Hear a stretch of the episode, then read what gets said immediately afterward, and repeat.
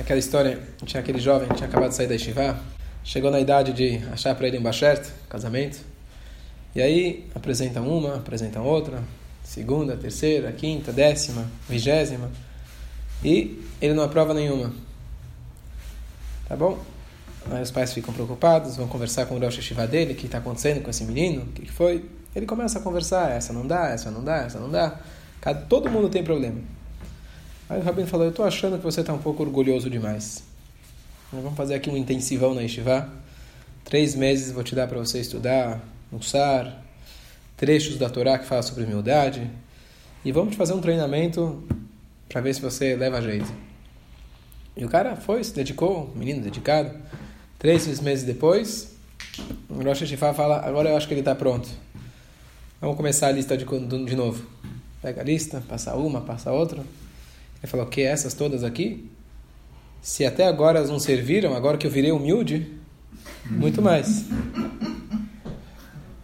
Então, estamos agora no terceiro shiur sobre o ciclo do autocontrole, gente, o auto aprimoramento.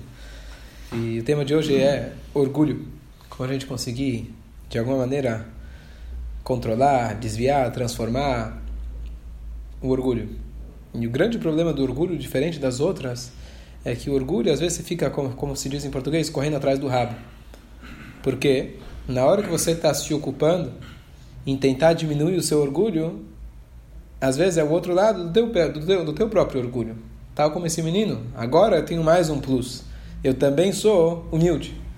A pessoa que às vezes está correndo atrás da humildade, eu quero ser humilde. O próprio fato de ele estar tá querendo ser humilde, porque é ele está querendo mais um plus para o currículo dele. Eu sou humilde, eu sou bom. Tem gente que fala, tem gente que fala, eu sou o pior da minha classe, eu sou o pior de todos. Não seja tão orgulhoso para achar que você é o pior. Você sempre que está no começo da fila, ou começo dos piores ou começo dos melhores. Achar que você é o pior de todos também é orgulho. Iguais, né? As pontas são iguais. Se junta.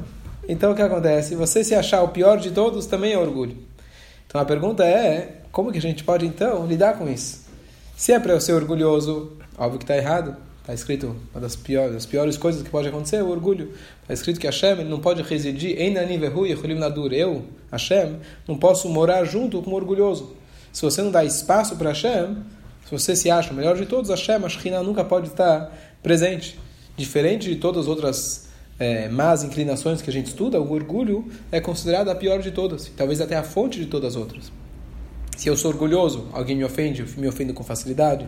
Se eu sou orgulhoso, porque o outro tem e eu não tenho? Então, o orgulho, na verdade, é a fonte de todas. Mas a pergunta é: qual seria o caminho para eu então conseguir diminuir o meu orgulho, sem aumentar ele, sem acabar inflando o meu ego cada vez mais quando eu estou tentando lutar contra ele? Então, o protótipo que nós temos de humildade, Moshe Rabbeinu. Então a gente tem que olhar a vida de Moshe Rabbeinu, olhar as atitudes de Moshe Rabbeinu, para a gente entender o que, significa humildade. E como, talvez de alguma maneira, a gente chegar um pouco mais próximo disso. Então a Torá fala para a gente, Vaish Moshe, Anav Mikoladam. O homem Moshe era humilde, mais humilde de qualquer pessoa que está sobre a terra. Então, os livros de Hassidut focam bastante na questão do ego, do orgulho, a humildade. Porque, na verdade, como eu falei, eles são a fonte, o orgulho é a fonte de todos os traços negativos. Então, tem uma passagem interessante, está escrito nas, numa carta que o Rebbe anterior escreveu para a filha dele, chamada Langbrief, fazendo a descrição de uma pessoa que ele era um porush. Parush era uma pessoa que existia bastante desse tipo antigamente, o cara que abandonava o trabalho, abandonava a sua vida particular, e ele morava na sinagoga para dedicar a sua vida literalmente só para o estudo e para a reza. E tem toda a passagem, era um aluno do Baal Shem Tov, que foi, é, ele começou a se familiarizar com os estudos e ensinamentos da Hassidut, como a verdadeira humildade significa, como você falou, não pensar em si mesmo. E ele foi reencontrar o amigo dele da infância que não tinha ainda o conhecimento do, de, de Hassidut. E ele conheceu esse Reb Chaim Porush. Esse Chaim Porush é uma pessoa que ele pediu permissão da esposa para poder morar na sinagoga, a esposa aceitou. Enxergavam isso como o máximo de, de, de santidade. Ele ficava num quartinho, no, no, segundo andar da sinagoga, e ele jejuava de Shabat a Shabat, comia só de noite pão e água, e de sextas-feiras ele saía de olhos vendados na rua e levavam ele pela mão até o mikve, porque ele não olhava para nada que não fosse o livro da Torá. Mas, no fundo, no fundo de tudo isso, havia um ego tremendo. E a história de inscrição é incrível como esse aluno do Baal Shem Tov, ele começou a conversar com esse homem, eles eram antigos amigos, ele falou, oh, lembra de mim? O cara nem respondia, porque vai responder, vai perder do tempo do estudo da Torá. E aí ele falou, bom, você não quer conversar comigo? Então me explica tal parte da Guemará. Começaram a discutir Guemará, e aí ele foi pegando ele pela, pelo tema da Guemará, foram começar conversando, até que ele começou a demonstrar para ele que esse homem, realmente tudo que ele fazia era pelo seu próprio orgulho. Realmente estudava a Torá, Shabbat a Shabbat, fazia só, estudava dia e noite, porém, tudo isso era movido pelo seu próprio orgulho. E toda a descrição, como ele conseguiu abrir a mente desse homem, ele começou a parar de pensar em si, ele se transformou uma pessoa normal, começou a falar com as pessoas, começou a se comunicar, deixou de ser tão amargo, deixou de ser tão afiado com as pessoas. Mas é, depois disso, então esse Reb Chaim Porush, ele mesmo, aquele que se transformou, ele conta o que, que ele pensava antes disso. O que, que ele pensava? Ele lia na, na Torá, anualmente, quando diz a Parashá, fala Vaish Moshe Anav Mikol Adam Adamah que o Moshe era o homem mais humilde de todos os homens. E ele fala que ele tinha uma pergunta muito grande na Torá. Porque como pode ser que está escrito que Moshe era o homem mais humilde de todos, se afinal ele existia? Será que Deus não sabia que um dia ia existir um homem tão grande como eu? Que eu sou tão grande que Moshe era bem, todo mundo sabia da sua grandeza. Mas eu, nem minha esposa sabe o quão grande eu sou. Então ele ficava, toda vez aquilo atormentava ele durante a leitura da Torá. Como pode ser que a Torá, óbvio que Deus sabe tudo. Então ele ficava tentando dar pilpulim de Guimará. Talvez tenha uma explicação, isso que está escrito que o Moshe era o homem sobre a terra. Mas eu talvez já estou no nível de um anjo, que estou acima da terra, e por isso a Torá não escreveu sobre mim, porque com certeza não posso dizer que Deus não sabia que ia vir, que ia haver um homem tão grande como eu. E a gente óbvio que a gente já tem uma noção. Aqui estamos falando de um homem que realmente dedicava dia e noite para o alto aprimoramento. Mas ele contando e a gente olhando de longe, falando, mas quão ridículo pode ser uma coisa dessas. Mas realmente, às vezes a pessoa pode estar fazendo tudo de bom e do melhor. E o que está o que tá movendo ele é o orgulho. Então qual é a saída? Qual é a saída? A saída não é tão simples. Mas aqui a gente vê que o ego é uma coisa que realmente ele pode se é, incorporar, se mascarar de várias formas, e por isso ele é de certa forma tão perigoso. Porque é fácil você identificar o inimigo quando ele te fala, eu sou seu inimigo. Ele é aberto. Agora, aquele inimigo oculto, que é o nosso Yetzirah, que é o nosso próprio ego, quando ele se fantasia de um, uma pessoa dedicada, devoto e etc., fica muito mais difícil da gente identificar.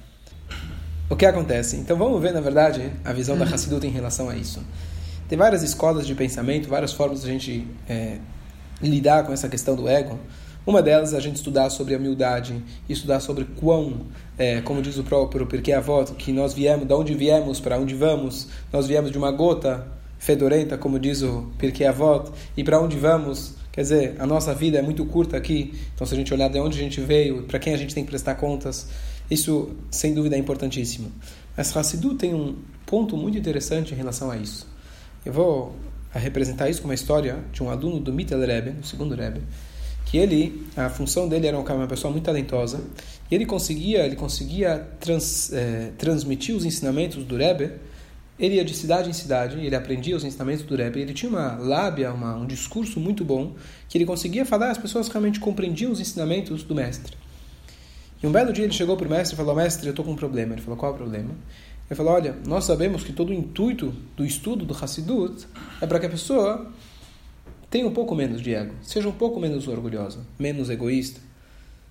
E o que eu estou percebendo é que cada vez que eu vou numa cidade, depois que eu falo o meu discurso, o que, que as pessoas fazem? Aplaudem, psh, escolha maravilhoso, fantástico, nota mil. O que, que eu me sinto naquela hora? Me sinto, uau, Baruch Hashem, que bom, né? Olha, sou inteligente, olha, sou capaz, olha, sou bom. Então eu quero parar de falar. Eu quero parar de falar porque está indo, tá sendo contraprodutivo. Se todo o objetivo é ficar menos egoísta, eu estou me tornando cada vez mais orgulhoso.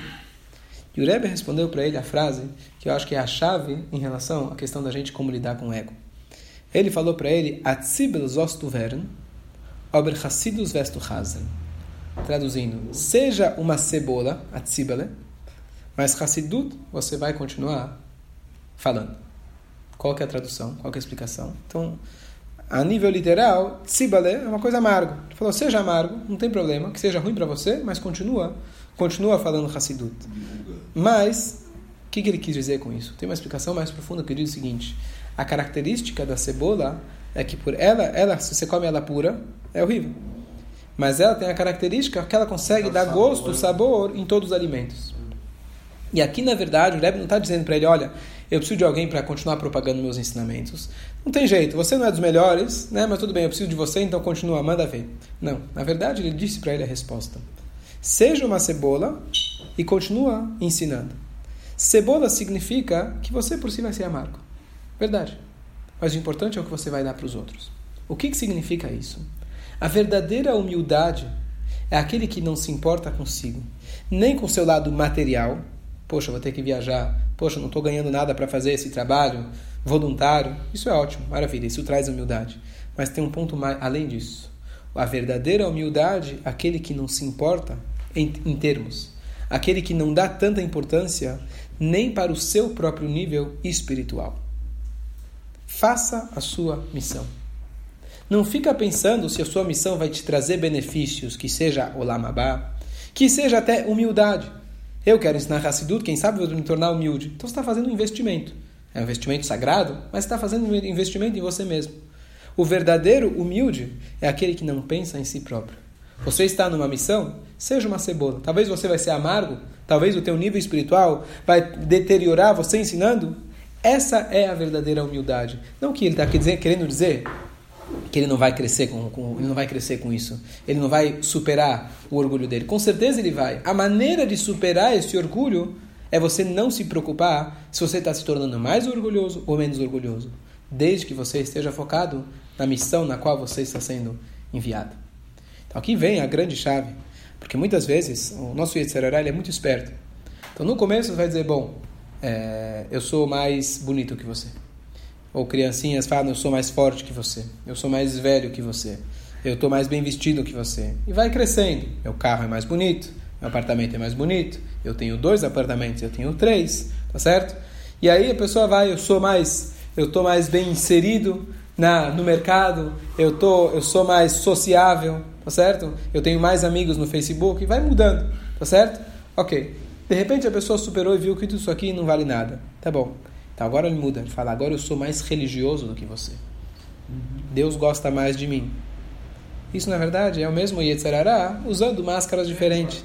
Eu faço mais mitzvot que você. Então eu me comparo: olha, eu chego mais cedo que você na sinagoga. Olha, eu rezo com mais cavanado que você. Olha, eu tenho amigos mais, rabinos mais proeminentes que estão estou próximo deles, tenho mais contato do que você. E não deixa de ser o mesmo Yetzerará. E às vezes a pessoa não precisa, óbvio, quem é mais esperto, né, não vai falar isso para os outros, mas é o sentimento que ele tem de se sentir superior aos outros, religiosamente. E aqui vem o, o Mittel Rebbe falou para o Hassid, na área religiosa, você também não deve ser egoísta. Eu sou mais humilde que você, tá certo? Eu sou mais humilde, sou melhor porque sou mais humilde, né? Famosa história, aqueles, havia uma cidade onde havia lá um grupo de alunos devotos, dedicados, que eles queriam, prezavam muito pela humildade. Então eles chegassem, se, se, trancavam na sinagoga depois da reza, por duas horas e meia eles tentavam ler todas as frases que falavam sobre a humildade, sobre é, autoanulação, e eles ficavam lendo e falando, eu não sou ninguém, eu não sou ninguém, eu não sou nada, eu não sou nada. Um belo dia chegou um visitante lá, não conhecia a prática, ele queria se introduzir. Sentou lá, viu que o pessoal, não sou nada, não sou ninguém, anochia farva éfer, eu sou pó e cinzas, como Abraão Avino falou.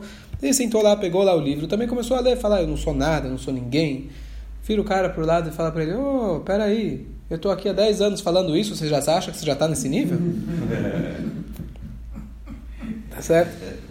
Então, ser mais humilde, eu sou mais humilde, é a mesma coisa que dizer, eu sou mais orgulhoso. Muito bom. Então, o jeito da gente lidar com o ego é não lidando com ele.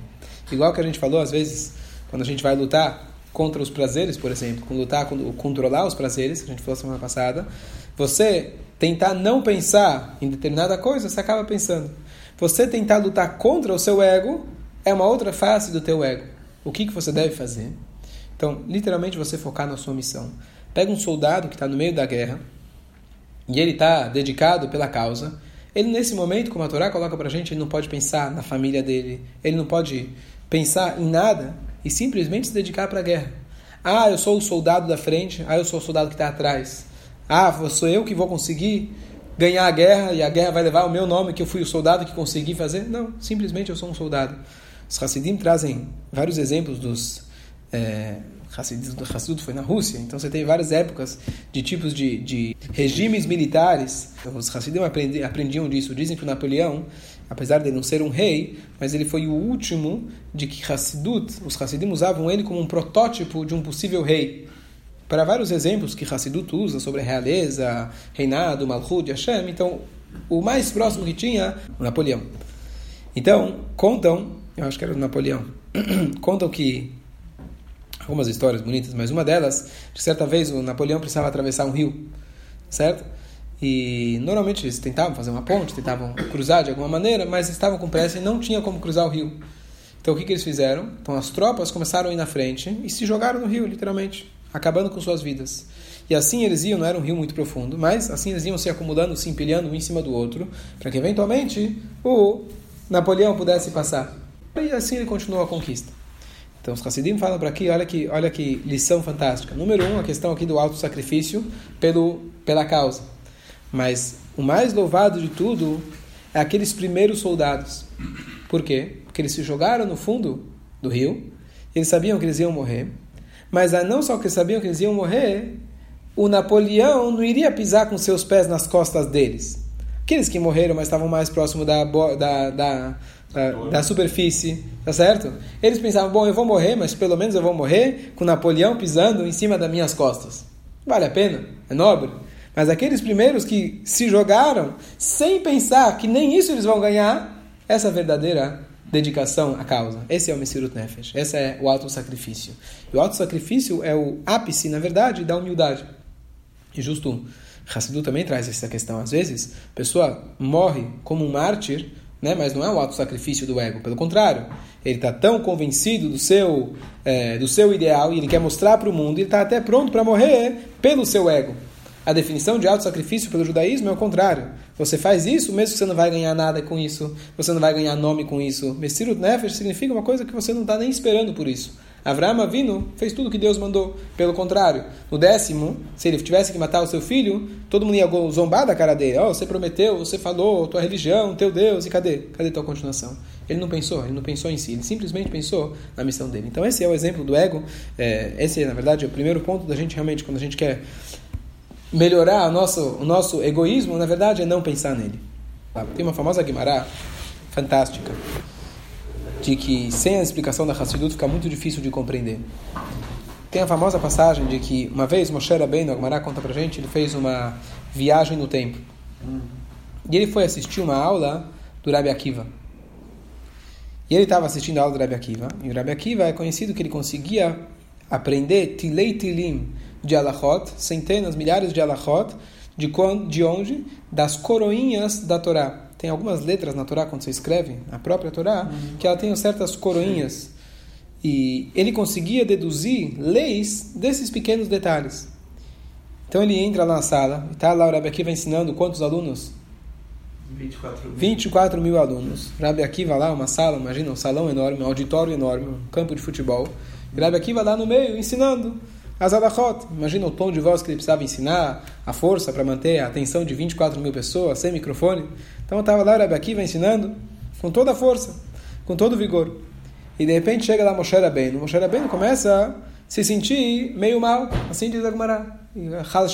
Ele ficou meio, meio perdido. E ali meio que vai ele vai questionar Hashem, falou: "O que, que é isso? Da onde vem isso?" E Hashem fala para ele: "Fica, fica aí, fica aí até o final." Moshe Rabbeinu fica lá sentado no shur até o final. E de repente ele percebe que no final da aula o Rebbe Akiva ele conclui dizendo tudo isso que eu estou falando para vocês é como foi ensinado de Hashem no Monte Sinai para Moshe Rabbeinu, é isso que eu estou ensinando para vocês. E aí Moshe Rabbeinu se acalmou. Essa é a passagem. Se tranquiliza. Então, questão número um. Como assim? Ele não sabia que ele ensinou só o Rebbe Akiva? No final falou que era ele? Quer dizer, ele sozinho não, não lembrava disso? Será que ele ficou chateado? Então, se ele ficou chateado que ele não aprendeu de Deus, Então o que, que adianta no final o Rebbe Akiva dizer, ah, igual que Hashem mostrou para Moshe Rabbeinu? sabia ou não sabia? Então se ele sabia, porque ele ficou triste. Se ele não sabia, como pode ser que ele chega no final e fala que, assim como Hashem ensinou para Moshe Rabbeinu. Aqui tem uma explicação e também é muito estranho, se a gente fala de Moshe Rabbeinu, a preocupação dele é o quê? Se vai colocar o meu nome, é. vai atribuir a mim o ensinamento, vamos dizer que ele sabia. Ele está preocupado que a Arabi Akiva está ensinando tudo isso aí, depois o quê? Ah, não falou meu nome, não falou meu nome, não vai me dar o crédito? É, Moshe Rabbeinu, estamos falando aqui da pessoa mais humilde. O que, que ele está tão preocupado? Então Hassidut explica, de maneira fantástica isso daqui, que o que estava incomodando, entre aspas, Moshe Rabbeinu, não era o conteúdo da aula é óbvio que o conteúdo da aula, Moshe Rabbeinu conhecia tudo, Moshe Rabbeinu aprendeu tudo de Hashem. Não existe nada que é Torá que não foi passado de Hashem para Moshe Rabbeinu. Quando alguém inventa um pilpulo que não é da Torá, você fala para ele, olha, está tão bom que nem Moshe Rabbeinu ouviu de Deus isso daí. Quer dizer, isso é invenção. Se é Torá, Moshe Rabbeinu sabia. Então, mas o que, que, ele, que, que é a questão do crédito? Quer dizer, o que, que ele quer que fale o nome dele não fala o nome dele? Então, na verdade, o Hasdut explica o que incomodava, que estava o que Moshe Rabbeinu estava questionando é o seguinte: Moshe Rabbeinu era o ápice da humildade. E a maneira que ele transmitia a Torá era com um, um, um, uma maneira humilde, de uma maneira muito humilde. O que acontece? Passa muitos anos, ele faz uma viagem no tempo e ele vê Rabi Akiva ensinando. Rabi Akiva lá sentado, 24 mil pessoas, falando no microfone, né? Imagina todo mundo escutando lá um barulho, uma coisa tão grande, tremenda. Ele fala: como pode? A Torá que eu ensinei, que é com uma humildade, que é com a pessoa reconhecer seu lugar, conseguir ensinar a Torá tantas leis de uma coisa tão pequena, com tanta se fala broadness, com tanta largueza, com tanta espaço, se fala em, em Yiddish, hebraico, se fala com tanta largueza, com tanta convicção. Isso aqui não está me parecendo, não está me parecendo uma coisa do estilo da Torá. E aí Deus fala para ele, fica aí, fica aí sentado. E quando ele escuta no final que ele fala, isso foi o que eu aprendi de Moshe Rabbeinu. Ele entendeu que, na verdade, Hashem estava mostrando para ele que isso também vinha da humildade do Rabi Akiva. E aqui vem o segundo ponto. Que humildade, às vezes, a gente atribui, você pensa uma pessoa humilde. Você vai pensar uma pessoa quietinha, corcunda, que não fala com ninguém, quieto no mundo dele. Não necessariamente isso significa humildade. Às vezes, pode ser uma pessoa que está impactando o mundo todo, gritando, falando com força, mas essa força vem da humildade dele, não do orgulho. Que nem você falou, às vezes acontece. Você fala para alguém, é, vem ensinar, você tem capacidade de ensinar. Vem ser razan, você sabe ser razan. Não, não, não, não vou, não vou, não vou, não vou. Às vezes esse não vou é do seu ego. Às vezes ele se acha tão bom que não vai se rebaixar para isso. Às vezes ele se acha tão perfeccionista que ele tem medo de errar. E se ele errar, vai ficar ruim. Pode ter mil e uma justificativas e ele se está se colocando como humilde, mas isso vem do seu ego. E pelo contrário, você tem a pessoa que pode estar como Rabi Akiva, com 24 mil alunos ensinando a Torá com, toda, com todo vigor, mas quando ele conclui o shur dizendo, como eu aprendi de Moshe Rabbeinu, ou seja, ele deu crédito para Moshe Rabbeinu, Moshe Rabbeinu entendeu que isso também era mais uma faceta do mesmo humildade que ele aprendeu de Moshe Rabbeinu. E aqui vem um ponto-chave de que tem o famoso é, Shmuel David é, foi um grande, grande Hassid Rebbe, que ele provavelmente estava no nível de Benoni, do Tânia, quer dizer, uma pessoa que realmente tinha um autocontrole, ele vinha aqui anualmente para o Brasil. Ele vinha arrecadar fundos, era um, ele morava em Los Angeles, uma pessoa fora, fora do comum completamente, ele tinha poder de dar já faleceu, e interessante que o Rebbe falou para ele que toda vez que ele vai numa nova sinagoga para arrecadar fundos, etc., ele tem que sentar no Mizrach, Mizrach é o lugar mais competido. Mizrach é o, o, lado leste, é o lugar onde senta o mais rico, a pessoa mais honrada. Então ele tem que sentar no Mizrach. E quem conheceu ele era a pessoa mais humilde, você pode imaginar. Então, por que isso? O Rebbe queria que ele sentasse num, lugar que fosse honroso para ele, e assim, com certeza, as pessoas iam reconhecer mais ele, ele poderia propagar, propagar, mais os ensinamentos, e também poderia arrecadar mais fundos para a causa que ele, que, ele, que ele arrecadava. Então, você pode imaginar uma pessoa como essas, tão, tão humilde, quanta coragem, quanto trabalho interno ele tinha que fazer para ele ter que sentar no lugar só porque o Rebbe mandou. Imagina, uma pessoa como essas vai sentar onde? Vai se esconder atrás, não vai nem vir na sinagoga, não quer aparecer. E aqui ele está fazendo o quê? Pela humildade dele, ele está sentando no lugar mais honrado. Então esse é o ponto-chave aqui. O ponto-chave não é a gente falar, eu sou humilde, então vou me esconder. Eu sou humilde, eu não vou falar. Humildade, às vezes, significa o contrário, você vai falar. Você acha que você não consegue, mas por você ser menos egoísta, menos perfeccionista, com menos expectativas de você mesmo, você vai fazer o que, aquilo que você foi, a, a missão para a qual você foi mandado. E partindo então para mais um ponto, que a gente sempre fala a importância do autoestima, que justamente está ligado com isso. Autoestima significa você saber o seu potencial. E é bem claro nos, na, nos livros que uma pessoa que tem potencial para ele lapidar diamantes e ele se contenta com, eh, em ser um padeiro, por exemplo, isso aqui é a maior, a maior eh, desperdício que pode acontecer. Então, o que acontece? Se alguém se acha humilde, e ele é humilde, é humilde no lugar errado, a humildade dele, na verdade, está incapacitando ele de crescer na vida, isso não é humildade. Isso chama nivut shelobim komo. É, às vezes é um baixo autoestima. Tanto é que nós sabemos que Hashem, Moshe Kibel Torah, Sinai. Moshe recebeu a Torá do Sinai. Pergunta do Birkei Avot, por que do Sinai? Ele recebeu a Torá de Deus, no Sinai, não do Sinai.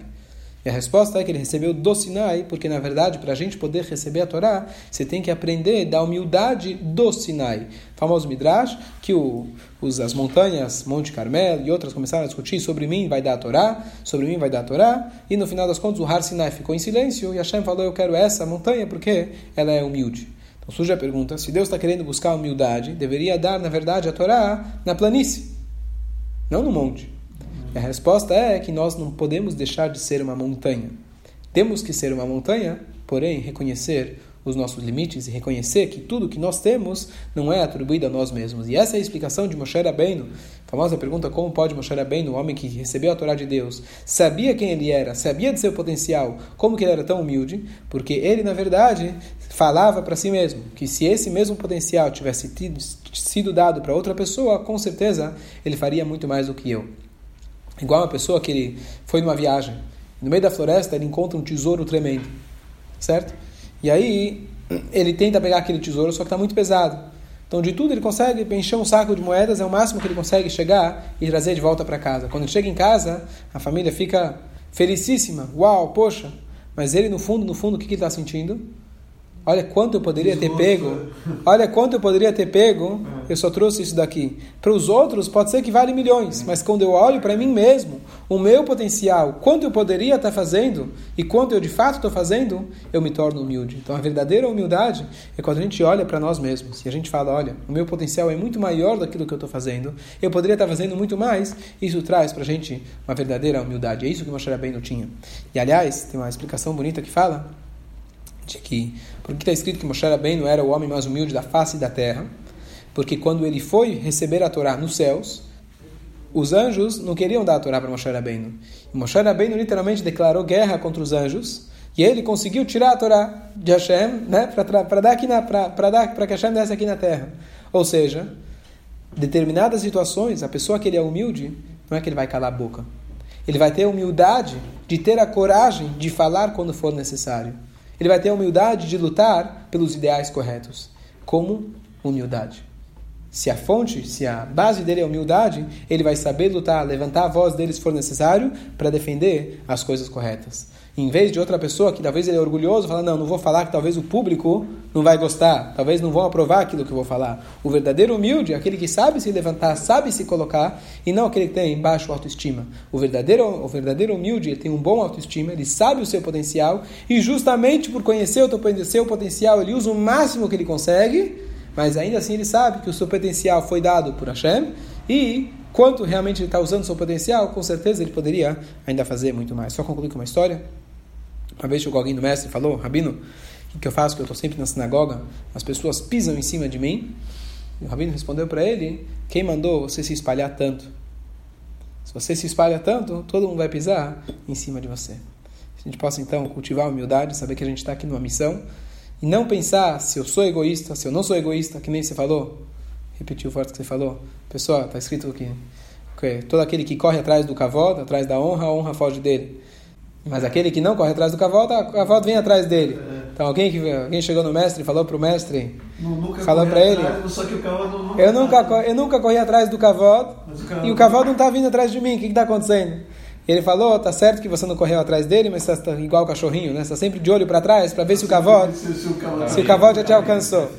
Então você não tem que pensar no cavalo nem da frente, nem no cavalo de trás. Simplesmente fazer a nossa missão. Se você acha que está orgulhoso, você virou mais orgulhoso, menos orgulhoso. Quanto menos você pensar nisso, essa é a verdadeira humildade. Pensa apenas na sua missão, o quanto você já fez, o quanto você pode fazer e faça ela com todo afinco, igual aqueles soldados que se jogavam no rio, sem pensar se o rei vai pisar em cima de mim, se ele não vai pisar em cima de mim, se eu vou ser considerado perante Deus mais ou menos, o importante é fazer a minha missão. Essa é verdadeira humildade.